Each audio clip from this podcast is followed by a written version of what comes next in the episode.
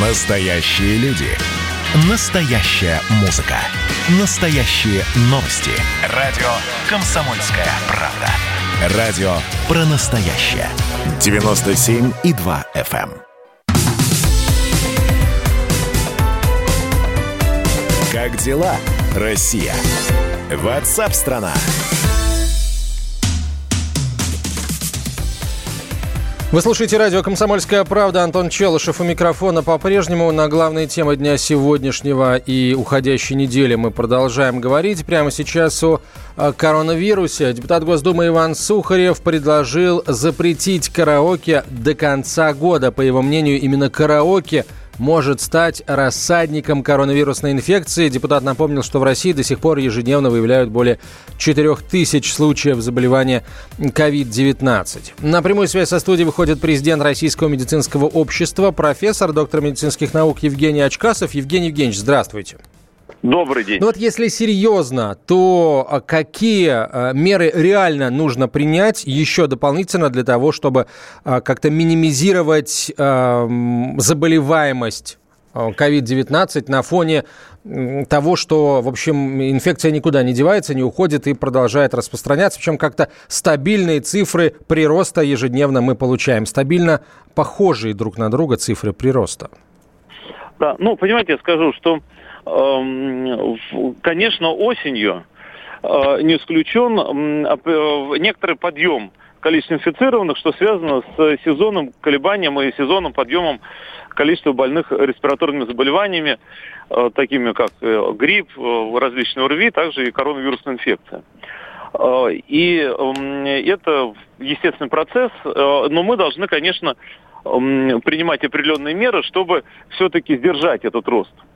А, и вот э, какие меры принимать? Конечно, это сохранение масочного режима, несомненно. Это ограничение на проведение а, массовых мероприятий различных, конференций, конгрессов очных, да, э, вот такие вот меры. Обязательно сохранение социальной дистанции. Это мы все должны помнить. А вот относительно э, предложения ограничить отдельно эм, в караоке, но э, я бы специально бы не уделял бы караоке, потому что и эм, кинотеатры различные, эм, э, кофейные заведения.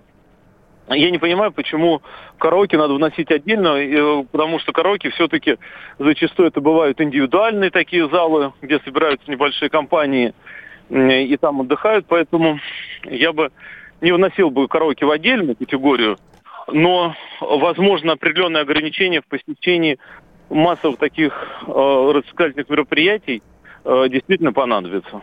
Евгений Евгеньевич, давайте э, я попрошу вас прокомментировать недавнее заявление мэра Москвы Сергея Собянина, который уверен в окончательной победе над коронавирусом максимум через полгода. Мэр связывает это с разработкой вакцины от COVID-19. Об этом городначальник заявил в ходе открытого городского педсовета. Давайте послушаем, что сказал э, Сергей Собянин, а потом я хотел бы услышать ваш комментарий, Евгений Евгеньевич. В течение, ну, буквально нескольких месяцев, может, шести месяцев максимум, мы окончательно победим коронавирус. Над этим работают российские ученые, мировые ученые, московские. Создается вакцина эффективная, эффективные медикаменты, технологии медицинские. Все это одновременно развивается и движется. Появилась и зарегистрирована уже первая российская вакцина. Я думаю, что в ближайшее время появятся ее аналоги. Но для того, чтобы пройти путь от создания той же вакцины до ее массового применения требуется месяцы. Уже не годы, месяцы. Ну вот а как вам этот прогноз? Через полгода максимум мы победим коронавирус. А вы с этим согласны, Евгений Евгеньевич? Ну, мое мнение все-таки более сдержанное, а, потому что говорить о победе над вирусом любым можно только в том случае, если формируется такая вот э, иммунологическая прослойка в обществе, и здесь уже не так принципиально за счет естественной как бы иммунизация за счет, естественно, развития инфекционного процесса или за счет... Пожалуйста, оставайтесь на линии. Мы, безусловно, будем оставаться на линии. С нами ли еще Евгений Евгеньевич э, или связь прервалась? Мы Попытаемся сейчас эту связь наладить. Я напомню пока о том, что в Берлине полиция задерживает протестующих, которые вышли на акцию против ограничительных мер, связанных с коронавирусом.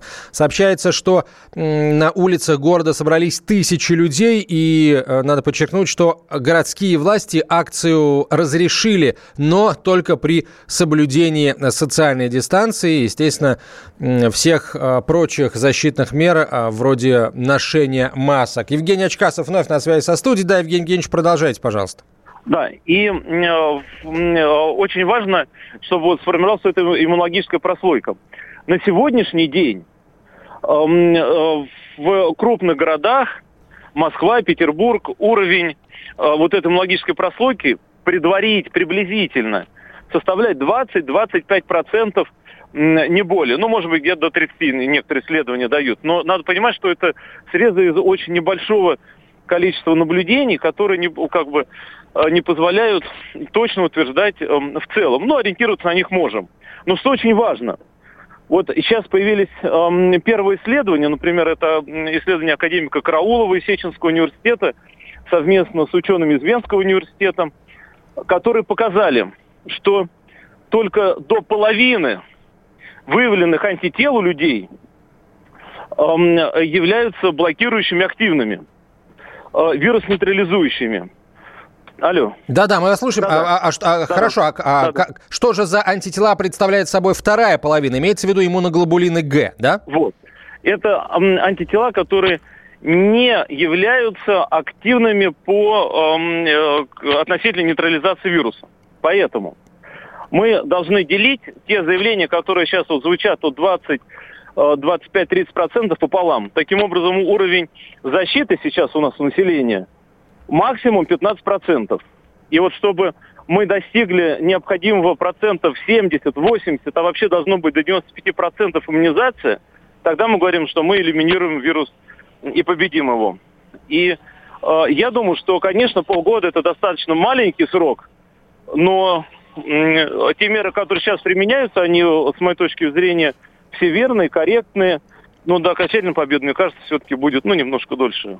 Э, а какая есть у вас информация относительно безопасности и эффективности вакцины, а точнее вакцин, о которых в последнее время уже очень много говорят и на самом высоком уровне, и уже готовится их массовое производство, массовая ну, иммунизация? Ну, э, мне про безопасность э, делать заключение сложно, потому что я Эм, не имел лично отношения к эм, разработке вакцины и ее апробации, оценки ее эффективности и безопасности. Но учитывая э, как бы эм, те заявления, которые сделаны, и тех ученых, то э, я вполне им доверяю и думаю, что вакцина э, это вполне безопасно, эффективно. И надо еще сказать, что процесс формирования иммунитета, он немножко разнится в случае естественного э, развития и вот такого путем вакцинации. А, Евгений Евгеньевич, еще тогда давайте в цифрах разберемся. Вы говорите, а, даже если мы вот разделим надвое а, показатель естественной иммунизации населения в крупных городах, если это не 30%, а 15%, то ну, возьмем Москву, да, 15% от 12-миллионной Москвы, это получается 1 миллион 800 тысяч человек а, с иммунитетом к новой коронавирусной инфекции. Но у нас, простите, по всей стране официально заразившихся коронавирусом меньше миллиона. Откуда вообще э, э, берутся эти цифры? То есть, получается, у нас так много, э, так много бессимптомников, и как мы их считаем вообще? Конечно, потому что иммунитет может сформироваться и не только если человек перенес тяжелую инфекцию, но если он переболел легкой инфекцией и даже бессимптомно, и уже формируется иммунитет. Да, это обычно вот протекают молодые, так молодые, у которых нет э, сопутствующих заболеваний.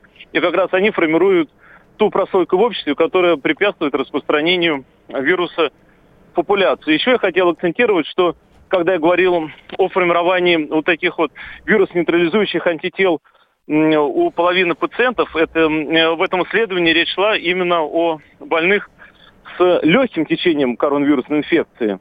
Э, при эм, э, средне-тяжелом или тяжелом течении возможно э, формирование иммунитета с такими активными вирус-нейтрализующими антителами может быть выше. Но эти исследования сейчас еще э, проводится, и цифра, думаю, в ближайшее время появится.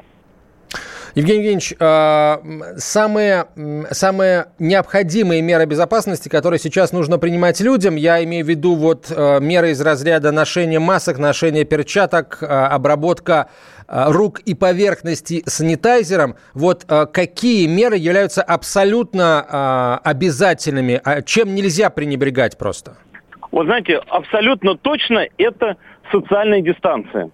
И я бы сейчас бы говорил бы, что если мы до этого все-таки у нас приоритет был это самоизоляция, то сейчас у нас должен быть режим самосохранения. То есть это ответственное отношение к своему здоровью. И как раз здесь вот это ношение масок обязательно в общественных местах. Я не говорю о ношении масок на улице, где нет людей, а вот в общественных местах обязательно ношение маски. Маска должна быть эм, свежей, нельзя одну и ту же маску много там, дней носить. Э, говорят, да, там двух-трех часов э, использования маски. Дальше соблюдение социальной дистанции. Очень важно. К сожалению, люди иногда пренебрегают, находятся очень близко там в магазинах друг mm-hmm. от друга. Эм, социальная дистанция очень важна. Спасибо, Евгений перчаток, да, да. я угу. скептически отношусь к использованию перчаток, не думаю, что это является важным компонентом. Мытье рук важнее, понятно. Спасибо вам большое. Евгений Очкасов был на связи со студией, президент Российского медицинского общества, профессор, доктор медицинских наук. Мы продолжим через несколько минут. Оставайтесь с нами, это радио «Комсомольская правда», прямой эфир. Как дела, Россия? Ватсап-страна! Продолжаем говорить на главные темы дня сегодняшнего и уходящей недели. Антон Челышев у микрофона. А, западные аналитики заявили о том, что рубль стал слишком дешевым и теперь будет дорожать. Правда ли это и нужно ли нам а, подорожание рубля. Рубль демонстрирует падение, но при этом после трех месяцев падения он может вернуться к отметке в 70 рублей за доллар, считают эксперты Блумберга. Накануне на закрытии торгов курс доллара превысил 74 рубля за единицу американской валюты. По мнению экспертов, сейчас рубль на рынке недооценен, а опасения относительно введения новых санкций в отношении России за ситуацией в Беларуси и госпитализации Алексея Навального не оправданы. Когда именно начнется восстановление курса рубля, аналитики не уточняют.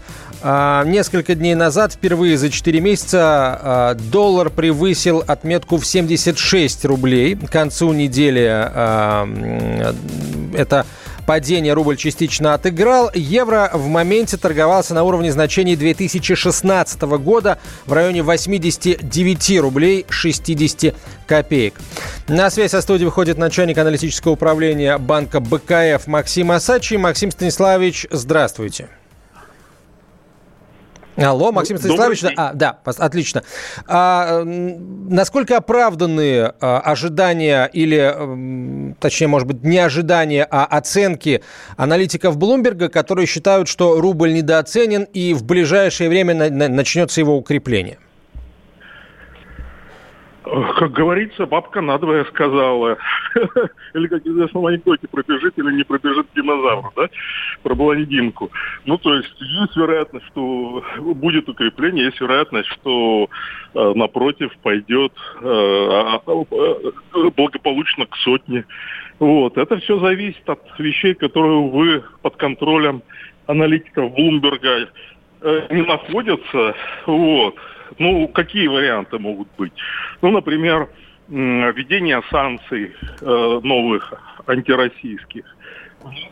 Тем более два повода есть теперь. Раньше был один, Белоруссия, да? А теперь вот появился второй, Навальный.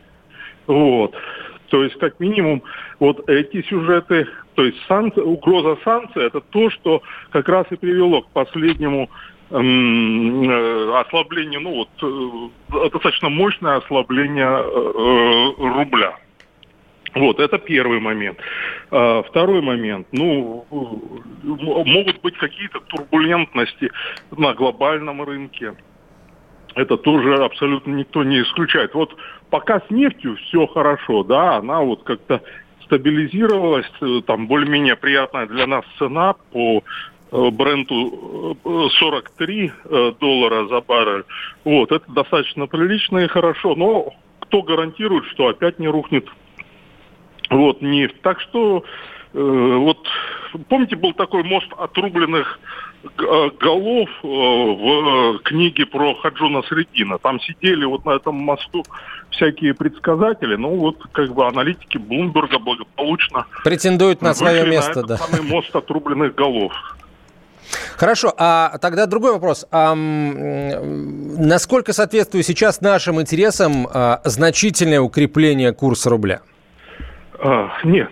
Э, э, для, для России, как для скажем так, э, сырьевой экспортоориентированной экономики укрепление рубля, конечно, не нужно. Наоборот, нам выгодно именно вот в целом, в целом и, более того, вот самое мощное, какое у нас лобби, э, нефтегазовое. То есть вот для экспортеров, конечно же, выгоден слабый рубль. Ну, почему? Э, это как бы очень просто.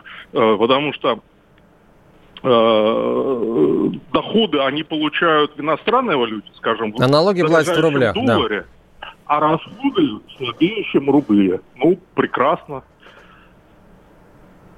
Ну хорошо, это все-таки э, нефтегазовое лобби, оно, безусловно, сильное, да, но э, и у него есть свои интересы, которым вот эта ситуация полностью соответствует. А как быть, ну, о такой категории, которую, я согласен, часто э, замечают, точнее, часто не замечают, такой категории, как, как, как народ, как население Российской Федерации, оно еще, слава богу, у нас есть. Насколько э, нам всем э, выгоден э, слабый рубль? Все-таки, наверное, не очень выгоден не очень нужен? Опять-таки, очень сильно зависит от... Э, если у вас большие накопления в иностранной валюте, что-то мне подсказывает, ну, что нас таких меньшинство. То есть, ну не ну, нас, не, а ну, вообще таких э, меньшинство. Я, я, я, я, э, давайте я вам задам вопрос. Давайте. Э, вот какое меньшинство, вот это меньшинство определяет политику России наиболее как бы... То есть, естественно, самое... Да, справедливый люди, вопрос, справедливый, да. Ну, правильно. Ну, то есть, политику России же не бедно определяют, правильно, а очень богатые люди. И в их интересах как раз Э, ослабление рубля. Так что все очень просто. Хорошо, а, я, мы вас поняли, Максим Станиславович. В общем, каких-то потрясений серьезных в ближайшее время не ожидается. И слава, как говорится, Богу, потому что 2020 год нам, нас и так потрясениями, наверное, радует больше, чем всем нам хотелось бы, вне зависимости от того, сколько у нас денег. Максим Асадович был на прямой связи со студией, начальник аналитического управления банка БКФ. Мы к другой теме э, переходим. Э, тиктокеры, это пользователи приложения TikTok, запустили новый безумный тренд. Э, ролики с хэштегом «Бенадрил». На самом деле это надпись, это слово не такое безобидное, как кажется. Авторы этих роликов призывают людей принимать препарат от аллергии в больших количествах, чтобы э, вызывать галлюцинации. Э, челлендж, э, в котором не нужно участвовать на самом деле. Э, член Комитета Госдумы по охране здоровья Борис Менделевич обратился э, с просьбой по возможности убрать э, такого рода контент – из Рунета в России блокировкой роликов с этим э, челленджем займется Роскомнадзор. А, ну, не успели, как говорится, пожаловаться на один э, челлендж, как появился другой, не менее опасный. В видеосервисе TikTok появился челлендж, который призывает пользователей удалять родинки, внимание, подручными способами. Об этом сообщает издание The Sun. А врачи отметили, что попытка избавиться от родинок в домашних условиях чревата сильными кровотечениями, заражениями, разными инфекциями и э, другими заболеваниями. В общем, э, совершенно непонятные вещи происходят в ТикТоке. И вопрос, что делать с дебильными призывами в социальных сетях, не только в ТикТоке, их таких призывов хватает везде. Я вот честно признаюсь, я когда вижу что-то, ну, совсем выходящее за рамки, я нажимаю соответствующие кнопки и, и жалуюсь, да, э, руководству социальной сети на вот этот контент, если он действительно вреден, опасен и, и, и, или просто очень-очень-очень неприятен. На днях тоже был скандал в ТикТоке. А, там появился тренд, а, простите, притворяться погибшими жертвами Холокоста. Музей Аушвиц-Биркенау назвал уже это оскорбительным. В социальных сетях тиктокеров раскритиковали за неуважение к жертвам и за шок-контент. Но некоторые считают, что такому контенту на платформе место все же должно быть, если этот контент образовательный. А, вот как а, этот а, челлендж, этот вызов принять, предложение принять участие прокомментировал историк, блогер Евгений Панасенков. Народилось новое поколение э, приматов, которые не понимают, что такое война, смерть, лагерь, концлагерь, хотя все может, конечно, вернуться, они это поймут. Пока они не понимают. И поэтому для них все это мультики, и для них это рейтинг их дебилизма в соцсетях. Эм, это с одной стороны. С другой стороны, конечно, мне не нравится, когда кто-то начинает обижаться на глупость, на мнение или даже на глупые какие-то выходки, потому что то, что мы наблюдаем по миру, все обижаются на все, на религию, на расу, на национальность, на язык и так далее. Это истерика сама по себе очень глупая. Что касается вот этих э, роликов в ТикТоке, то это просто похабщина. Она не э, злая, она э, просто бездарная. И вы понимаете, это само по себе преступление, пошлость и бездарность, с моей точки зрения, вот так. Историк Евгений Панасенков э, прокомментировал э, челлендж, э, участники которого призывают пользователей ТикТока притворяться погибшими жертвами Холокоста. Что же касается э, челленджа, на который обратил внимание депутат Госдумы Борис Менделевич, э, его участники, я напомню, призывают э, других пользователей социальной сети э, пить препарат от аллергии. Так вот, э, это действительно опаснее, чем кажется. А, эти видео в конце июля в ТикТоке набрали свыше пяти с половиной миллионов просмотров. Сейчас уже число людей, которые заинтересовались этой темой, выросло до 6 миллионов человек по всему миру.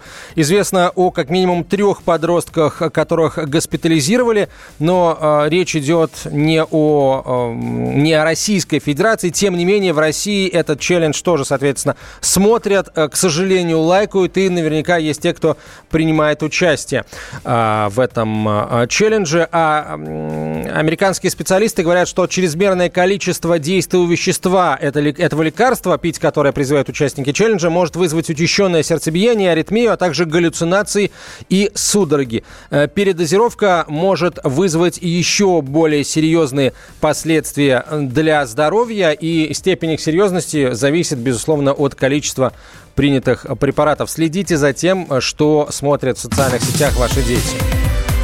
Как дела, Россия? Ватсап-страна! страна